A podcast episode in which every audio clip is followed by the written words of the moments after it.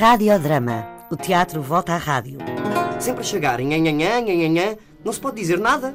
Eu também sei encher o peito. Será que o fazem de propósito? Não sei. Queriam matar-me ali mesmo. Esta é uma iniciativa do Teatro da Garagem em colaboração com a RDP.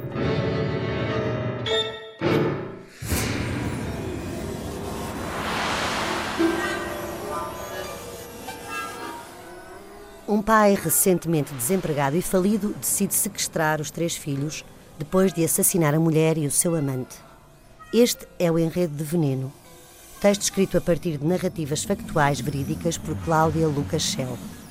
A autora nasceu em Lisboa, é poeta, dramaturga e argumentista e fundadora das edições Guilhotina e da editora Teatro Nacional 21.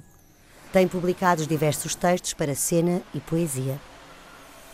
O ator que vamos ouvir é Albano Jerónimo.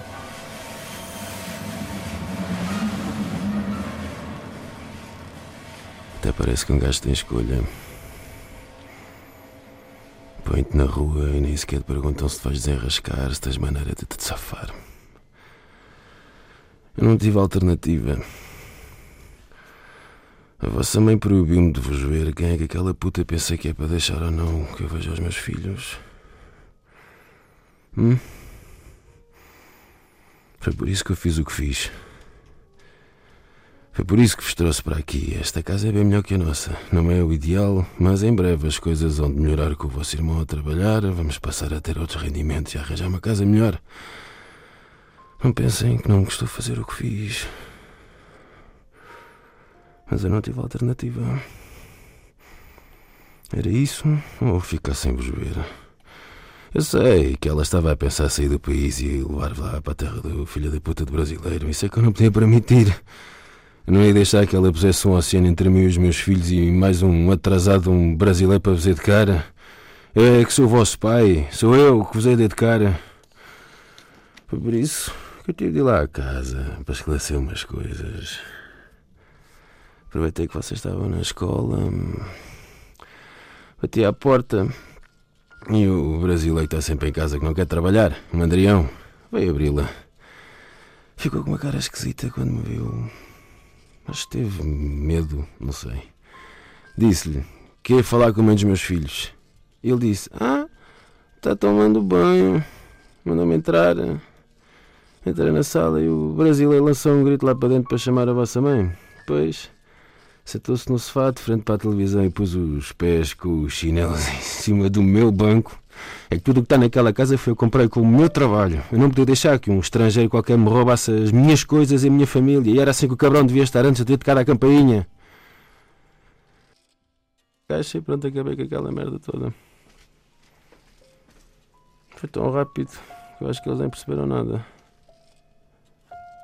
Ninguém sofreu. Eu não sou nenhum monstro, percebem? Agora não podia deixar que se ficassem a rir de mim e vos levassem para longe.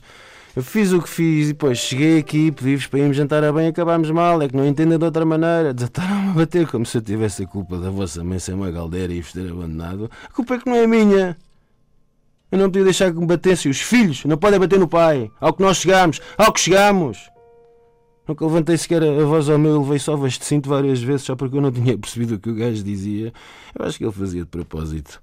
Criava mal entendido só para me bater. Dava-lhe prazer a minha humilhação. Via-se na cara dele.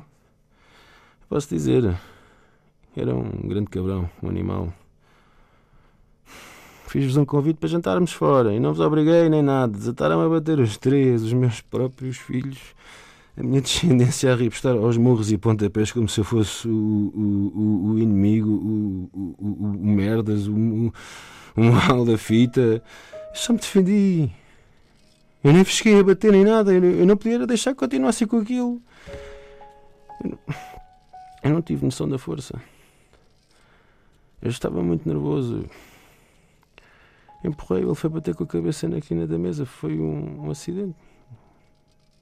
Foi um acidente.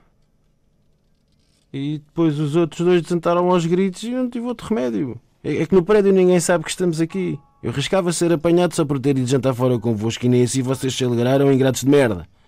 São incapazes de mostrar felizes com as iniciativas do pai. Eu não tive outro remédio. quando carreguei no gatilho, ficou um silêncio daqueles.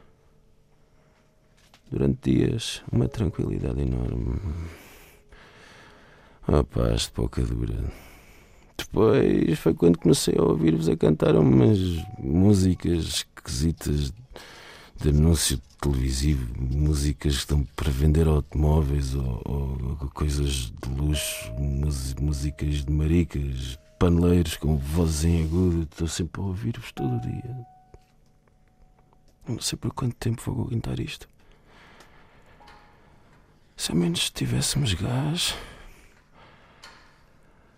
Ah, é preciso arranjar flores para levar à vossa mãe. Não podemos aparecer de mãos a abanar. Amanhã saímos de casa bem cedo, quando toda a gente ainda estiver a dormir.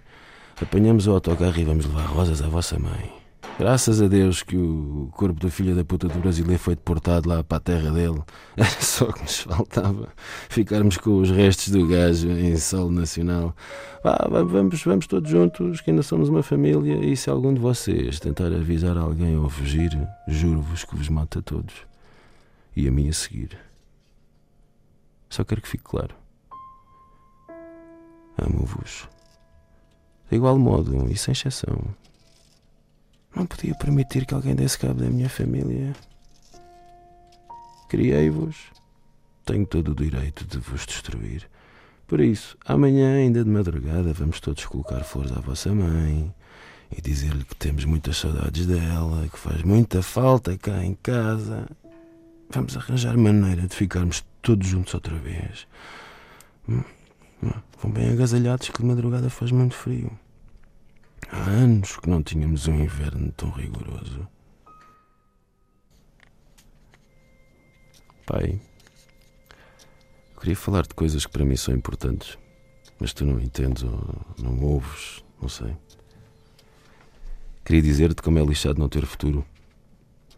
Eu sei que a culpa é tanto tua como dos teus antepassados e que a humanidade está podre, como o telhado prestes a cair e a derrubar o prédio. Mas eu acredito na economia pai.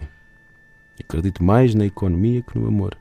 Acredito na pontaria e na economia e na pistola que usaste em nós. Uma arma para a família toda. Já viste como uma arma consegue limpar uma geração inteira? Desde que tenhas pontaria, claro.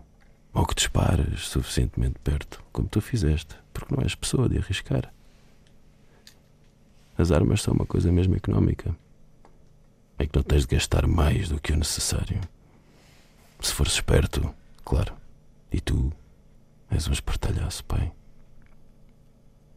Um sabichão.